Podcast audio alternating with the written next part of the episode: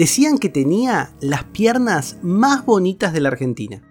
Había querido ser monja, pero cuando se subió a un escenario cambió su destino.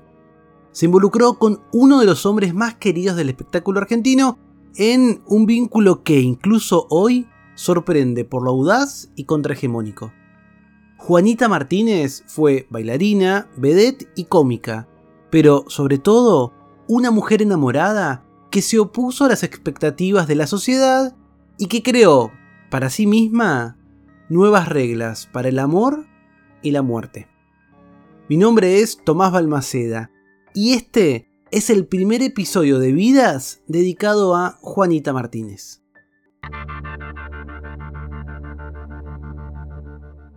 En 1930, cuando sopló las velitas de su pastel de 5 años, Juanita supo de inmediato cuál sería su vocación. Entregarse a Dios y entrar a un convento. Sin embargo, su padre estaba espantado con la idea de tener una hija monja y la hizo estudiar danza en el Conservatorio Nacional. Allí era una rareza, ya que venía de una familia humilde y sin tradición musical, así que no conocía ninguna de las composiciones, ni de las técnicas, ni jamás había asistido a una función de danza clásica. Sin embargo, allí no se trataba de linaje, sino de talento, y pronto demostró ser una de las mejores alumnas. En 1938, cuando solo tenía 13 años, recibió una propuesta para debutar sobre un escenario. Las leyes del momento se lo impedían por su edad, pero el empresario consiguió un permiso especial y con la venia de su padre debutó en la calle Corrientes. Fue una revelación. Atrás quedaría para siempre la idea del convento. Al sentir la lluvia de aplausos luego de la primera función, entendió que lo suyo era el mundo del espectáculo. Trabajó tres años en una compañía de operetas italianas junto con Italo Bertini y complementó los conocimientos del conservatorio con clases de baile español en la compañía del doctor Enrique Susini, debutando más tarde en el famoso Colmao El Tronio, por donde pasaron estrellas como Lolita Torres o Fidel Pintos.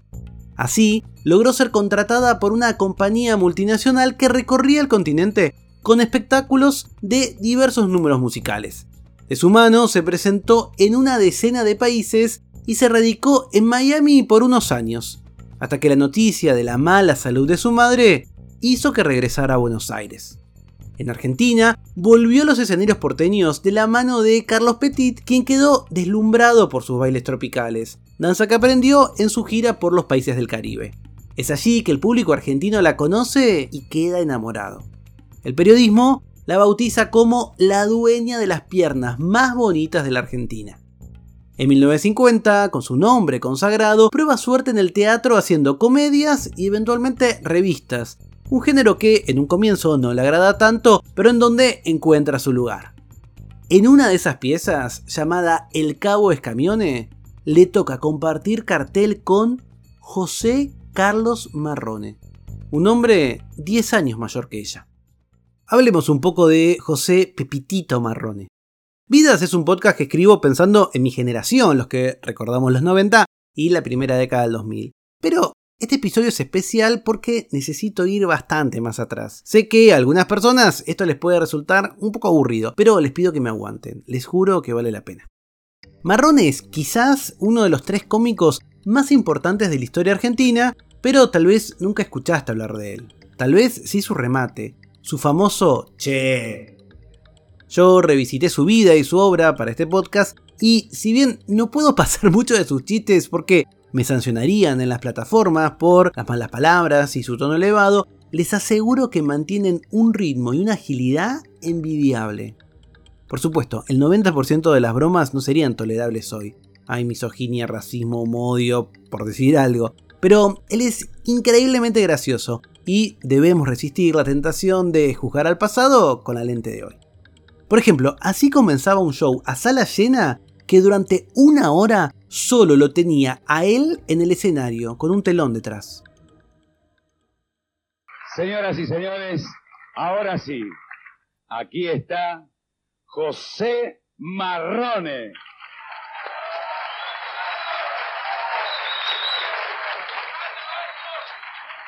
Muchas gracias, muchas gracias.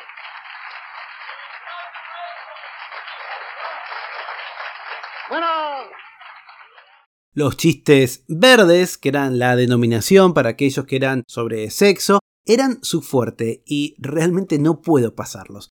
Pero encontré este momento que creo que se entiende bastante, cuando hace subir a una chica del público y le cuenta un chiste en el que anticipa cuánto se va a reír la audiencia.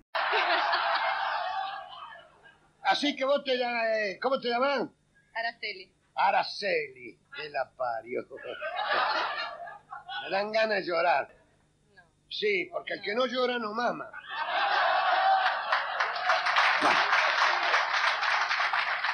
Me dijiste la edad más o menos. ¿Casada o soltera? Soltera. Ah, no. No, porque se chimenta acá que tenés tres hijos. ¿Es verdad? Sí. Explicá cómo se puede tener tres hijos siendo soltera. Y bueno, la culpa es de la cigüeña. Ah, la cigüeña. Sí. Había un consejo, hablando de cigüeña. Andá por la mesa, que hay cada cigüeña con cada pico, andá. ¿En serio? Bueno, Bueno, voy a ver.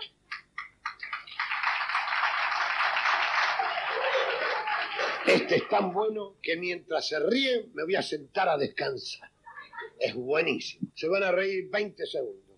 Un pibe chiquito espiaba a la hermana casada cuando iba con el marido al dormitorio. Mientras estaba la hermana con el marido en el dormitorio, el pibe espiaba por los gruesos y ¡Ah, guacho de mierda! Y a mí me mandan al psiquiatra porque me chupo los dedos, ¿no? Hijo de un taxista y una pantalonera de la tienda Gati Chávez, José Carlos Pepitito Marrone nació en Palermo, Buenos Aires, el 25 de octubre de 1915. Tuvo una infancia pobre y violenta por los castigos físicos impuestos por su padre. Así lo contaba él años más tarde en una entrevista. ¿Usted tiene, eh, tuvo hermanos? dos hermanos. Fuimos tres hermanos, honesto, honrado, trabajador, orgullo de mi padre. Yo no a los 14 años me fui porque era el tiempo que los padres, si no le pegaban al hijo, era mal padre. Me daba cada paliza el sanguinario. Este, me escapé, le pegaba a mi madre, pobrecita, tanto, eso sí, porque pegaban trompadas, no, tenían amor para nada. Este, Estamos para decir la verdad. Estamos para decir No la verdad y que- además para que la escuchen Muchos lo ocultan, que pero hay a que veces se decir. quejan de las épocas que viví. nos pegaba, me pegaba más a mí porque sufría ya de colesterol. Dice que el que sufre colesterol, el que más quiere, más mortifica. Y yo fui a estudiar boxeo, aunque parezca mentira, para esquivarme las trompadas de mi padre. Cada trompada me tiraba. El único diálogo que tenía era el Un día me dio una paliza, se me revolvió la sangre. Tuve tantos granos en mi cuerpo que me envolvían en, sá- en sábanas, creían que tenía sábanas con jabón de azufre. Y decidí irme de mi casa. Me fui con una mujer que vivía en mi casa porque un hombre agarró a una chica 14 años, la violó. Esta mujer está enamorada de mí y vivía en la pieza de la casa de mi mamá que eso alquilaba, por eso aprendí a cocinar. Mamá tenía pensionista, por una uña encarnada estuvo tres meses en cama. En aquel entonces, pobrecita, le ponía un, un cajón ahí, se la frazaron, le tocaba. Y yo hacía la comida para los pensionistas, pica la cebolla, pica la perejil, pone, y yo iba, le mostraba a mamá para hacerle estofado, mondongo, todo, puchero, todo. Y aprendí, me gustó la cocina, y cocino muy bien. Y ahí Sí. le quedó la afición. Sí, sí. Eh, y me fui de mi casa con esa mujer. Le decía mamá, me deja que Cocola, me decían Cocola, duerma esta noche conmigo. El marido no visía la profesión, salía a, la, a las 8 de la noche, tenía que ir hasta Liniers, entraba a las 10 y salía a las 6 de la mañana, llegaba a las 8 de la mañana, lo deja Cocolita. La mujer estaba enamorada de mí y yo cuando la vi me asusté, uh, miedo tenía. Y me hizo hombre, esa mujer, a los 14 años. Entonces cuando me fui de mi casa, mataron al marido.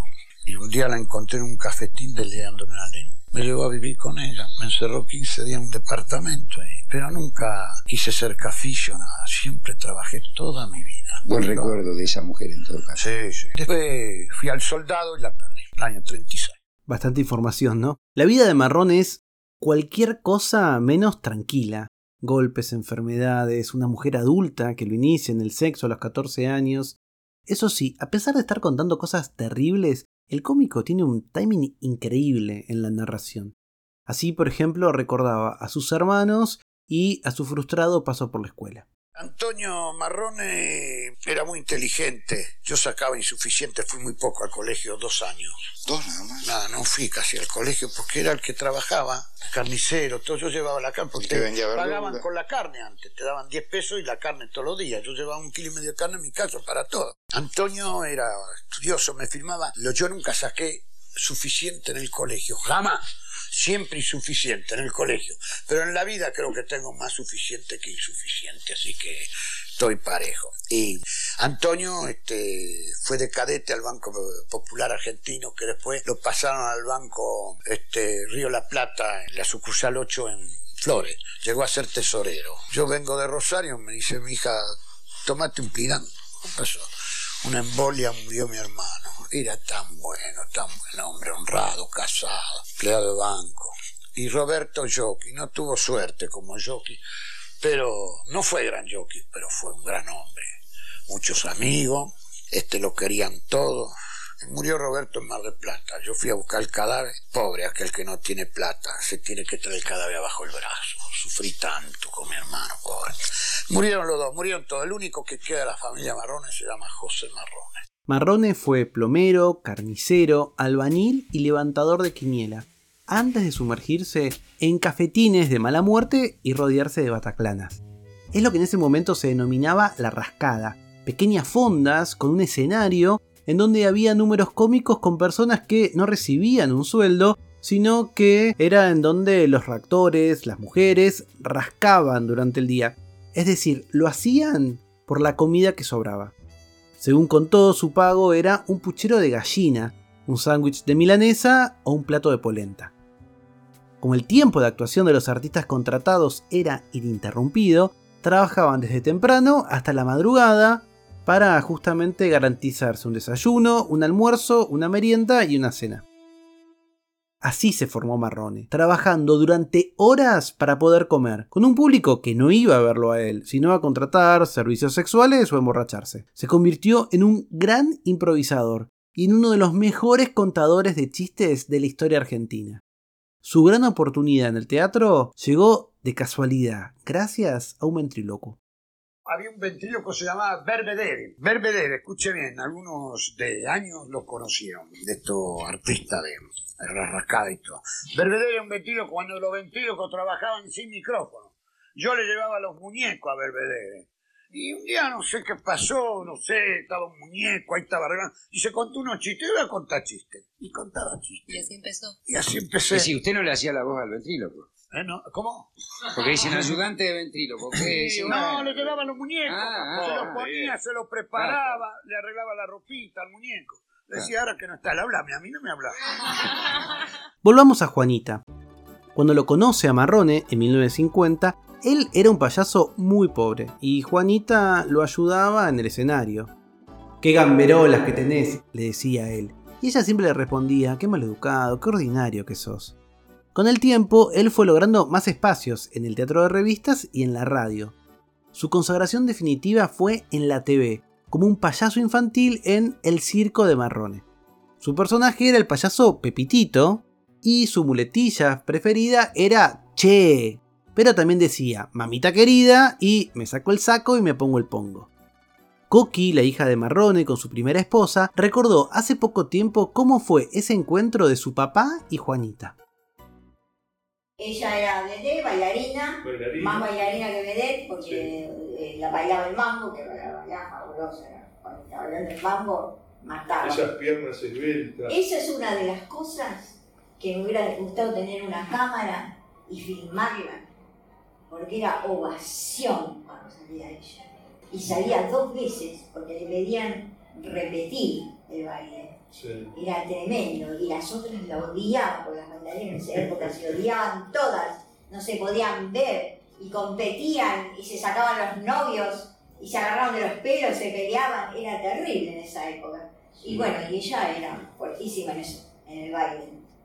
Hasta que un día, uno de los directores del, del teatro de revistas, no sé quién se enfermó, una de las redes me parece, me dice, eh, ¿vos no actuarías con ese pibe nuevo? El pibe nuevo era para ellos.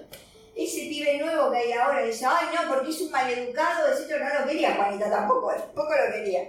Eh, no, porque es un maleducado, ay, dice cosas feas, que qué sé yo, y bueno, no quería, dice, bueno, animate, dale, porque no tengo a nadie, que qué sé yo, y te pagamos más, y. Aunque secretamente ese coqueteo la atraía, lo cierto es que ella no se quería enamorar porque él estaba casado y por eso no fue un flechazo instantáneo. No, no fue tan flechazo. ¿No fue tan flechazo? No, no fue tan flechazo. ¿Y cómo es esa Fue de a poco, no fue, no fue así, porque yo no lo quería. Ella no lo quería. No, yo no lo quería porque sabía que era casado. Claro. Porque mi mamá iba al teatro y le llevaba comida. Mi mamá, mi papá nunca quiso que le cocinara a nadie. Él solamente comía la comida que le, le cocinaba mi mamá. Y cocinaba muy bien mi mamá. Muy bien. Y no se había dado cuenta de nada tu mamá. Sospechaba algo. Y ella le llevaba comida y. Y ahí fue, ahí fue donde. Tuvo que un quiebre, digamos, ahí entre los dos que se empezaron a estar mal los dos. La esposa de Marrone era la gorda, una mujer de contextura grande que había trabajado con él en la rascada haciendo una dupla de humor físico. Ella, que era más grandota que él, terminaba siempre el sketch empujándolo con su panza. Pero al quedar embarazada de Coqui y contraer una enfermedad, dejó el escenario y desde la cama vio crecer a su marido. Marrone amaba a la gorda, pero también a Juanita. Y la insistencia romántica del cómico rindió frutos. Terminó siendo el novio de su compañera. Según ella, durante un sketch de Cristóbal Colón en la Facultad de Medicina, en el Teatro Argentino, él la hizo reír tanto que la terminó hechizando. Desde ese día, contó en un reportaje, no me pude parar de reír. Marrone decidió entonces hacer lo único que podía, contarle a la gorda que también amaba a Juanita y contárselo a Coqui, su hija. Porque él se lo dijo, él habló abiertamente con, con mi mamá y le dijo que estaba enamorada de que estaba enamorada de Juanita, pero que ella la amaba terriblemente, era una cosa que no se podía entender. Yo recién ahora lo entiendo, ¿viste? Estaba enamorada de las dos. Estaba enamorada de las dos, él quería las dos. Pero no es que tu mamá Como Carlos enfer- de Inglaterra. Claro, pero no es que estaba enferma tu mamá hacia el final de su vida y, Y él no final quiso sí. dejar la casa. No, él nunca quiso dejar la casa, él Ah. nunca quiso porque mi mamá lo echaba siempre. No, Ah. no era un tema de lealtad hacia tu mamá por la enfermedad. Él estaba No, enamorado no, de él las dos. estaba porque le- él que la quería, mi mamá la adoraba. eh, eh, él- él- el vínculo con mi mamá no lo quería disolver. ¿Y cómo hacía? ¿Pasaba unos días en casa de una? y unos No, días en casa- no, mi papá vivía con nosotros. Vivía con no, mi papá ustedes. vivía, llegaba a la madrugada, eh, eh, cenaba, le- ella le dejaba preparada la cena, cenaba en casa, viste, se iba a dormir y qué sé yo, sí. Y después pasaba, tenía un departamento con Juanita, creo que en la zona de vivía en un- Recoleta. En un, departamento, sí, primero en Recoleta, después se mudó a Belgrano. Claro. Pues Juanita se mudó, mudó varias veces. Varias veces. Le gustaba mudarse a Juanita. No se conocen los detalles de ese acuerdo, pero Marrone logró convencer a Juanita de que estén juntos, a pesar de que él estaba casado y no quería separarse. Convenció a su esposa, además, de que la seguiría amando como el primer día. Y eso es algo que quedó claro en muchas entrevistas que dio. Estaba enamorado de Juanita y de la gorda. Y su hija adolescente sabía todo de entrada. Juanita y Coqui visitarían años más tarde a Susana Jiménez y así lo contarían. Coqui Marrón, la hija de Pepitito. Hola, Coqui. ¿Cómo estás, Coqui? Bienvenida, ¿eh? Gracias. Bienvenida. Vinimos porque hay un homenaje Ustedes ahora. son muy, muy, mm, muy compañeras, ¿no? Muy Sí, somos muy compañeras, sí, Ella verdad. viene todos los domingos a casa, me viene a visitar Sí, siempre. sí. Somos vecinas en realidad, ¿no? Y la gente siempre nos pregunta, ¿y cómo te llevas? Che, vos con Juanita te llevas bien, como No. diciendo... eh, eh, quieren que vos le digas, no, me claro, llevo claro, mal, no, eso- me llevo- claro. No, no, y no es así. La verdad que nos siempre tuvimos onda, como dicen los pibes de ahora. Sí. Siempre tuvimos onda desde un principio, aunque la situación era difícil. Claro, difícil porque la madre Porque de ella la madre de vivía. ella vivía. Sí, sí. Claro, la y ella no lo ignoraba, él la traía a casa. Sí, sí, sí. Y ya Ah, te- vos ibas a Sí, sí, visitarla yo la conocí. Sí, sí, Cuando sí, eras chica. Sí, yo la conocí y de toda la vida porque aparte me llevaban a los teatros, Claro. viste, yo andaba en los camarines, viste, así Claro. que Así, durante dos décadas, la vida de Marrone tenía una rutina por la cual pasaba hasta las 16.30 con su esposa. Luego se iba a la casa de Juanita y juntos iban al teatro hasta las 4.30 am. exactas 12 horas de todo el día dedicadas a cada uno de sus amores. Era un vínculo único y diferente, sobre todo que sorprende hoy porque era Vox Populi. En 1972 la gorda muere y ese mismo día Marrone le pide casamiento a Juanita. Ella acepta, pero le pide hacer un duelo por quien nunca sintió como una rival, sino como un complemento.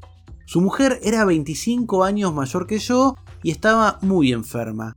Como era una lucha muy despareja, jamás me quejé. Y cuando se murió, la lloré, porque yo había aprendido a quererla, le dijo a la prensa años más tarde. La boda llegaría una semana después, y fue retratada casi como un reality show por la prensa de aquel momento, algo realmente inusual. De hecho, un joven, Víctor Subeiro, la acompañó en las horas previas a la boda y la entrevistó mientras Juanita se peinaba y arreglaba. La pregunta que todas las personas se hacían en la Argentina era ¿cómo había hecho para ser 22 años la amante hasta convertirse en la esposa?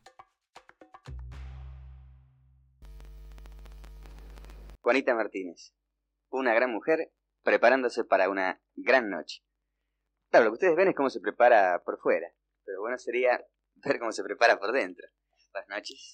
¿Qué tal, Víctor? Bien, bien. Bien, bien, contenta. ¿Cómo se prepara por dentro? Bien, bueno, yo pensé que iba a estar mucho más tranquila, pero llega el momento y estoy nerviosa como todas. Sí, me imagino. Increíble, ¿no? Hay mucha gente que se pregunta eh, por qué y cómo Juanita esperó durante 22 años. Hay otra pregunta que es mejor quizás. ¿Esperó durante 22 años? No, realmente no, no esperé. Fui muy feliz estos 22 años y volvería a pasar otros 22 años junto a Marrone así en la idéntica forma que ahora. Fue una cosa, eh, ¿qué puedo decir, Víctor? Un, poco así del destino, cosas de la vida. Es un regalo que la vida me ha hecho a mí. Yo no lo esperaba y salió esto.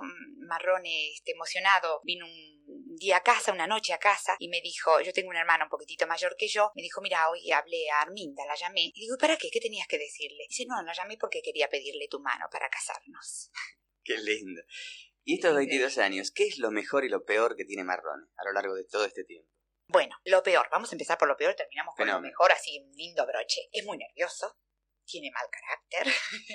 bueno, como todos los petizos, ¿no? No, no sé por qué será. No es muy educado, que digamos. Todas esas cosas eh, que están eh, reflejadas en lo que es Marrone. Marrone es tal cual lo ven. En la TV, cuando él habla, cómo se manifiesta, es así. Es un cristal, se ve todo, todo, todo. Si no, no hubiera hecho las declaraciones que ha hecho en, te- eh, ha hecho en TV, que realmente hay que ser valiente. Ahora supongo que preguntar qué es lo mejor entonces está de más porque ya todos sabemos lo que es lo mejor. Bueno, es la pureza de él. Es un hombre terriblemente franco, puro, noble, de gran corazón. Juanita, vamos a ver un poco los vestidos para que elijamos de una buena vez cuál va a ser esta noche. ¿Hace frío afuera o no? Está un poquito fresquito en No realidad. no Hay dos para elegir. sí. Enseguida, No sé qué me voy a poner. Si no hace mucho me pongo este. Si hace frío sí porque me voy a poner algún abrigo. lo me ideal va a ser salir un poco al patio a ver cómo está y después volvemos y elegimos. En un minuto más vamos a volver para mostrarles cuál es el vestido elegido y para dirigirnos, por supuesto, hacia la fiesta. Comenzaba una nueva etapa en la historia de amor entre Juanita y Marrone. Pero algo terrible les esperaba. En el próximo episodio de Vidas, ¿qué sucede cuando en una gran historia de amor alguien se retira antes de tiempo?